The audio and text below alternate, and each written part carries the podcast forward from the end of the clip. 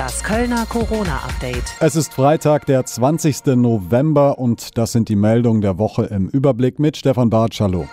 Samstag. Um die Ausbreitung des Coronavirus in Köln weiter einzudämmen, verbannt die Stadt jetzt Gesichtsvisiere. Seit Samstag müssen Mund-Nasenbedeckungen zwingend ein textiles Bekleidungsstück sein, das mindestens Nase und Mund bedeckt. Darauf weist die Stadt Köln in ihrer jüngsten Ausgabe des Amtsblattes hin. Überall dort, wo ein Mund-Nasenschutz vorgeschrieben ist, seien die Visiere kein zulässiger Ersatz mehr. Die Masken müssen demnach, so wörtlich, die Geschwindigkeit des Atemstroms oder des Speichel Schleim- und Tröpfchenauswurfs deutlich reduzieren. Visiere und weitmaschige Textilien erfüllen diese Anforderung nicht, sagt die Stadt. Montag. Seit Anfang November ist der Verkehr auf den Kölner Autobahnen deutlich zurückgegangen. Schon im ersten Lockdown im Frühjahr war das Verkehrsaufkommen stark gesunken. Im Oktober hatte es aber fast wieder seinen normalen Wert erreicht. Rund 30 Prozent weniger Autos seien aktuell auf den Autobahnen in Köln und der Umgebung unterwegs, heißt es vom Landesbetrieb Straßen NRW. Der sogenannte Novemberstau, der normalerweise nach den Herbstferien beginnt, sei weitgehend ausgeblieben. Dennoch ist der aktuelle Rückgang eher eine Delle im Vergleich zum Frühjahr. Hier waren zeitweise sogar 80 Prozent weniger Autos auf den Autobahnen unterwegs. Die Auswirkungen des geringeren Verkehrs seien durchweg positiv, so Straßen NRW. Weniger Autos bedeuteten auch weniger Unfälle, weniger Staus und weniger Emissionen. Dienstag. Damit unter Abstandsregeln und Hygienemaßnahmen in diesem Jahr niemand an Weihnachten auf den Gottesdienst im Kölner Dom verzichten muss, gibt es an Heiligabend gleich vier Christmetten. Das hat die Leitung des Kölner Doms jetzt angekündigt. Die Planungen für den Dom könnten sich mit Blick auf die an Weihnachten dann aktuelle Corona-Lage auch wieder ändern, sagt Dompropst Assmann. Man wolle im Kölner Dom festlich, aber verantwortungsvoll Weihnachten feiern.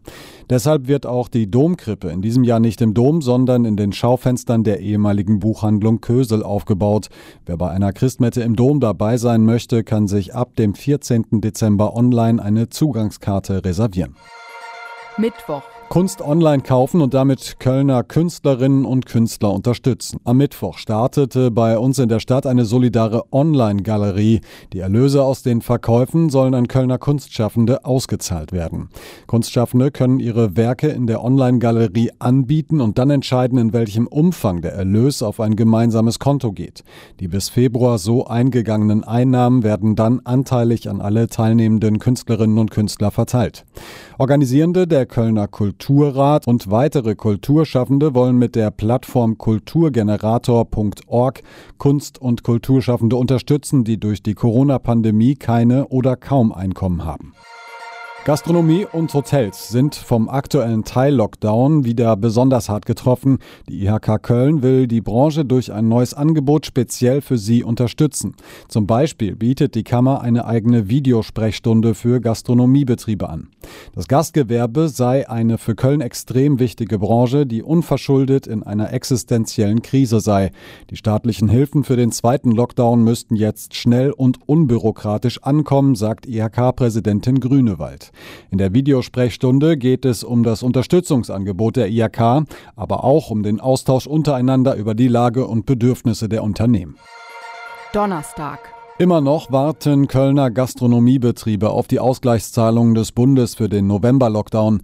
Der Deutsche Hotel- und Gaststättenverband kritisiert, dass die Auszahlungen viel zu lange dauern würden. Vertretende der Gastronomiebetriebe haben sich bereits in einem Brandbrief an Kanzlerin Merkel und die Ministerpräsidenten gewendet. Wenn die Betriebe im November geschlossen haben, dann müsste auch da das Geld fließen, so der DEHOGA.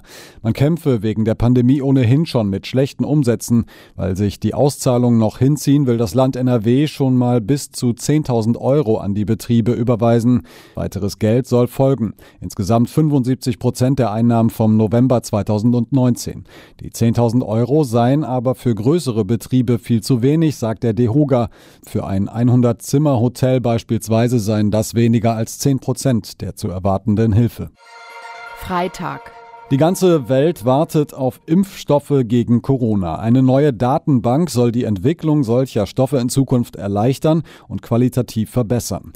Gesucht werden aktuell Menschen, die bereit sind, an Studien zu Corona-Impfstoffen teilzunehmen. Geleitet wird das Projekt von der Kölner Uniklinik. Ziel der Forschenden ist es, möglichst viele Interessierte zu versammeln, die sich über einen einfachen Fragebogen in das Register eintragen können. Neben Alter, Wohnort und Bereitschaft, wie weit man zu einer Studie reist, reisen würde, werden zum Beispiel auch Vorerkrankungen abgefragt. Passt das hinterlegte Profil zu einer zukünftigen Corona-Studie, werden Betroffene kontaktiert, jedoch ohne die Verpflichtung teilzunehmen oder überhaupt zu antworten, betont die Kölner Uniklinik. Vor allem in der dritten und letzten Phase der Impfstoffentwicklung werden mehrere tausend Probandinnen und Probanden benötigt. Die neue Datenbank soll deren Zusammenstellung erleichtern und ausgewogener machen. Und wir schauen noch auf die aktuellen Zahlen des Landeszentrum Gesundheit Nordrhein-Westfalen. Der Inzidenzwert sinkt minimal. Aktuell liegt er bei 159 Neuinfektionen pro 100.000 Einwohnerinnen und Einwohnern. In der vergangenen Woche sind in Köln 20 Menschen im Zusammenhang mit Covid-19 verstorben. In stationärer Behandlung sind aktuell 312 Menschen mit einer Corona-Erkrankung. Und soweit die Meldung der Woche im Überblick. Alle Infos auch jederzeit online auf radioköln.de. Das Kölner Corona-Update.